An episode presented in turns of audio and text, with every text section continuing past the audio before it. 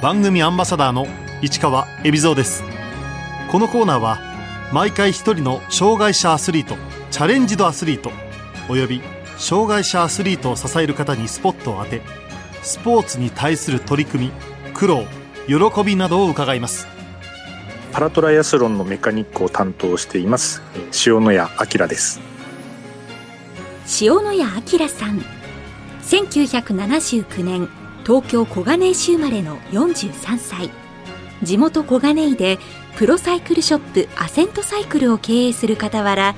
パラトライアスロンで自転車の組み立てから修理全般を担当するメカニックを長年務めています。2016年パラトライアスロンが正式競技に加わったリオパラリンピックでは日本代表のメカニックとして現地へ帯同。去年の東京パラリンピックでもメダル獲得を陰で支えました。高校時代から自転車部に所属していた塩谷さん。メカニックになったきっかけは？高校の競技部の顧問がですね当時のトライアスロンのジュニアカテゴリーの強化スタッフをやってまして夏休みにちょっと合宿に呼ばれて、まあ、手伝ったところからメカニックちょっと参加するようになりました。自転車のまあトレーニングパートナー兼、まあ、メカニックっていう形で合宿を手伝ってたんですが、まあ、僕自身はトライアスロンはやってないです。その当時、まあ、販売店でもうバイトをしていたのでバイトをしている傍ら選手のサポートをしてました。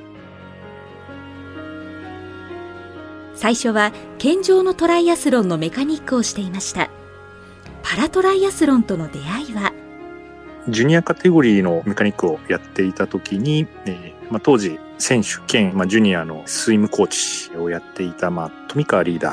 ーがパラトライアスロンの、まあ、いわゆる監督というかリーダーをまあ就任していてリオのパラリンピックでまあ正式種目になるにあたってまあチーム編成が必要ということでその時にまああいついたなっていう形で声をかけてもらいました。メカニックとして健常のトライアスロンのサポートと違いはあるんでしょうか？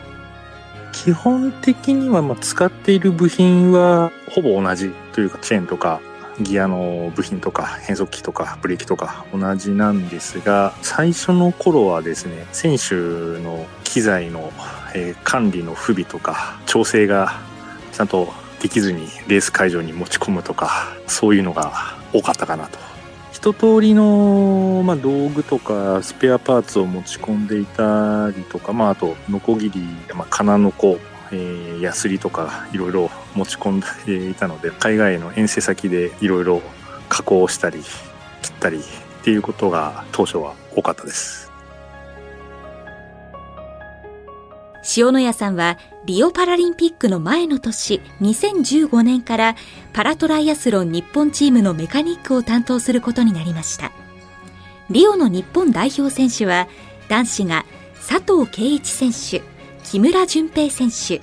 女子が畑由香子選手旧姓山田丸尾敦子選手の4人でした。佐藤選手はしっかりサポートを受けていたりとかあったんですがそうですね木村選手への機材が結構そうですねちょっともうガチャガチャだったりとか畑選手のはもういわゆる普通のロードバイクではあったんですが初めて一緒に遠征に行ったレースだとまあ、輸送中にちょっと一部部品が曲がっちゃってて、その純正品を本人が持ってきてなかったので、たまたま持ち込んでた汎用部品で対応できたかなとか、丸尾選手の機材も、いわゆる二人乗り自転車なんですが、ちょっとやっぱり不具合が、ちょっと当時そうですね、サポートの体制が各選手整ってなかったので、やっぱり現地で結構いじるケースが多かったですね。2016年リオに帯同した塩谷さんその前の年リオで行われた本番前のテストイベントにも参加しました。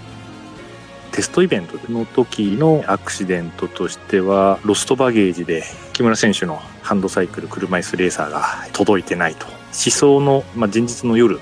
にもうギリギリ届いたのでそこから急遽組み立てたりだとかあとは機材のトラブルとしてはやっぱり畑選手の、まあ、変速機の付け根が曲がっちゃってるとか海外で部品がない時どう対処するんでしょうか？ある程度の金具とか、まあ、想定したものは持ち込んではいたり、一通りの変速系の部品とか、もう約1台分の部品とかは持ち込んでいたので、明らかに車体が割れちゃうとかがなければ大抵大丈夫かなと。リオパラリンピック本番で塩谷さんがレースを見守った場所は？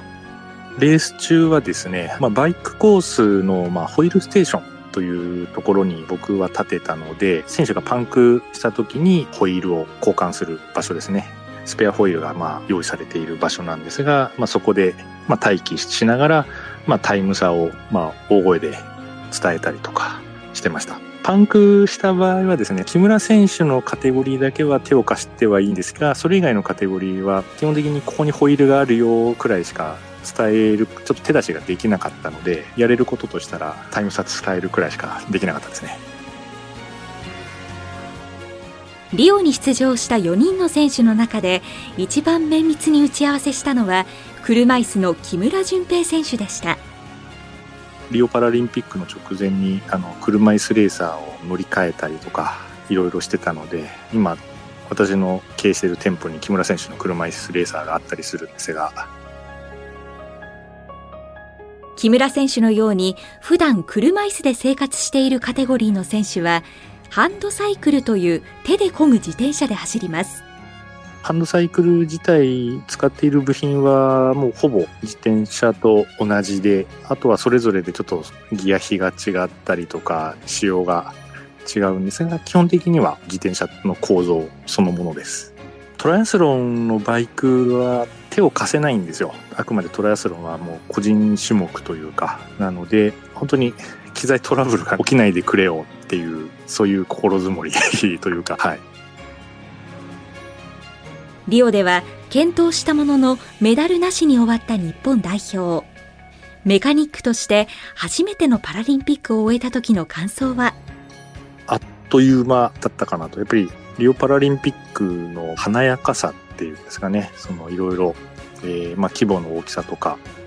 でそういう中で、まあ大きな大会が行われて、日本人選手にメダルを取ってほしいという思い、リオパラリンピックの、まあ、次の大会が東京大会、まあ、自国開催だったので、まあ、取ってほしいっていう思いはあったんですが、まあ、その時点では、まあ、本音を言うと世界との差は大きいなと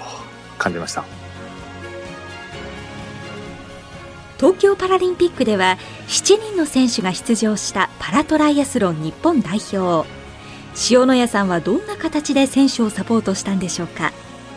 基本的にナショナルチームのメカニックっていう立場は変わらずで私が経営している店舗の近くにまず土田和歌子選手米岡悟選手で、まあ、木村淳平選手3人いたのでこの3人の選手の機材は私がピックアップしたりとか合宿前にちょっと調整したりだとかそういうのを受け持つようになってました。東京パラリンピックでは車椅子陸上の金メダリスト土田和歌子選手がトライアスロンにも挑戦塩野谷さんは土田選手が使うハンドサイクルの整備を任されました土田和歌子選手の機材、まあ、車椅子レーサーは基本本人が管理なんですが、まあ、自転車のカテゴリー、バイクパートのハンドサイクルは、まあ、私が作業するようになりました。土田和歌子選手、まあ、何に対してもまあ発言もそうなんですが、まあ、ポジティブですね。行動だとか立ち振る舞い、発言、やっぱりポジティブ ですね。土田選手のハンドサイクルは本人と相談して独自の工夫を凝らしました。アメリカ製の、まあ、カーボンハンドサイクルなんですが、変速がどうしてもちょっとまあ左手であのハンドルを離しながら別のスイッチを操作するっていうのはちょっとやりにくいということだったのでちょっとスイッチをいろいろ増設してもう右手付近にスイッチを全部集約して焦げるように組み替えた記憶があります。大会中はコロナ禍のため選手との接触が難しい中どう作業を進めたんでしょうか？東京パラリンピックの、ね、際の、まあ、僕の作業場所としては、選手村の、まあ、近隣でちょっと作業スペースを確保してもらいまして、洗車だとか組み立て、メンテナンスをしてました。レース中はですね、現地に折りたたみ自転車を持ち込んでいたので、えー、それであっちこっちぐるぐる回ってました。東京パラリンピックでは右腕欠損の宇田秀樹選手が銀メダルを獲得パラトライアスロン日本代表が獲得した初のメダルでした。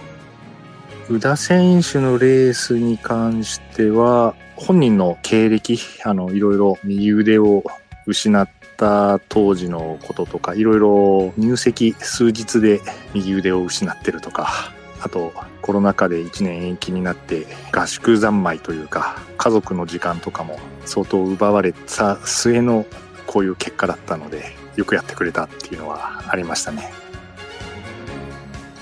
また視覚障害の米岡悟選手も銅メダルを獲得。こちらは健常の選手と2人乗りのタンデム自転車でした。普段からメンテナンスは任せてもらっていたので機材の不安とかは特になく、の水分補給のボトル、あの、チューブをつけたボトルの加工とか、ちょっとそういうのもいろいろオーダーをもらっていて、彼の機材が多分東京大会では一番把握していたかなと思うくらいのものでしたね。パラトライアスロンのメカニックとして今後の予定はパリ大会への動きとしては、今まで通り、まあ、近隣のパラトライアスリートのサポートの業務は変わらないんですが、大会の数が圧倒的に減ってますと。なので、合宿の前のメンテナンスだとか、基本的に大きくは変わらないんですが、東京前に比べると若干手持ち無沙汰かなと。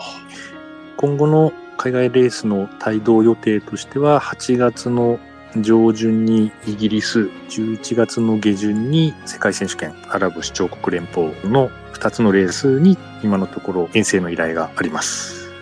国内大会、まあ、横浜大会などはまあもう車で行けるような距離なんですが、コロナ禍になって海外遠征が本当になくなったので、もう半年以上ぶりの遠征になります。本業のお店の仕事もある中パラトライアスロンのメカニックとはどう両立させているんでしょうか？パラトライアスロンのメカニックと今経営している自転車店の両立としては自分の時間をいかになくすかですかね。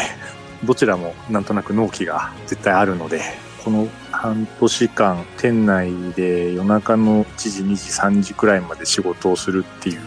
生活がちょっと続いてしまっているんですが、おかげさまでちょっと店舗の方は今のところ不安な面はなくやっております。パラトライアスロンのメカニックをしていて良かったことは？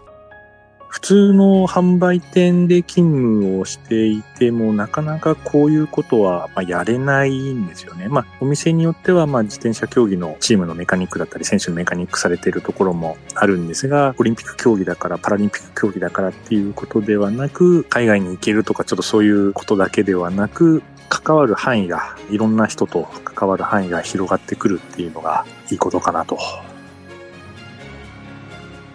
塩谷さんの今後の目標は？リオパラリンピックの1ヶ月後に立ち上げた自転車店もうただただがむしゃらにやってきたのでちょっとまずは現状維持かなっていうところではあるんですがまずは両立夢ですか。まあ2大会連続のメダリストなんですが僕自身が大きく頑張ったところでもう陰ながら支えるっていうようなスタンスでいいのかなと。あくまでメカニックであってコーチではないので、競技に対しては指導する立場ではないのかなと。まあその生活の態度だとか、ちょっとあの、コーチがいる選手とかに関しては、コーチを通してアドバイスするようなこともあるのかなと。メカニックの視点から、ここを見ると面白いというパラトライアスロンの魅力は？映像で見るだけではなくて、まあ現地でその選手の動きを見てもらうと面白いのかなと。まあ、例えば義足だったり、まあ、片足の選手が、まあ、片腕の選手が自転車に乗っていたり、普段見ないハンドサイクルがものすごいスピードで走っていたりだとか、健常者以上のレースが見れると思うので、それをぜひ、あの、国内だと横浜の大会、毎年5月に行われているので、ぜひそういったところに足を運んでいただきたいなと思います。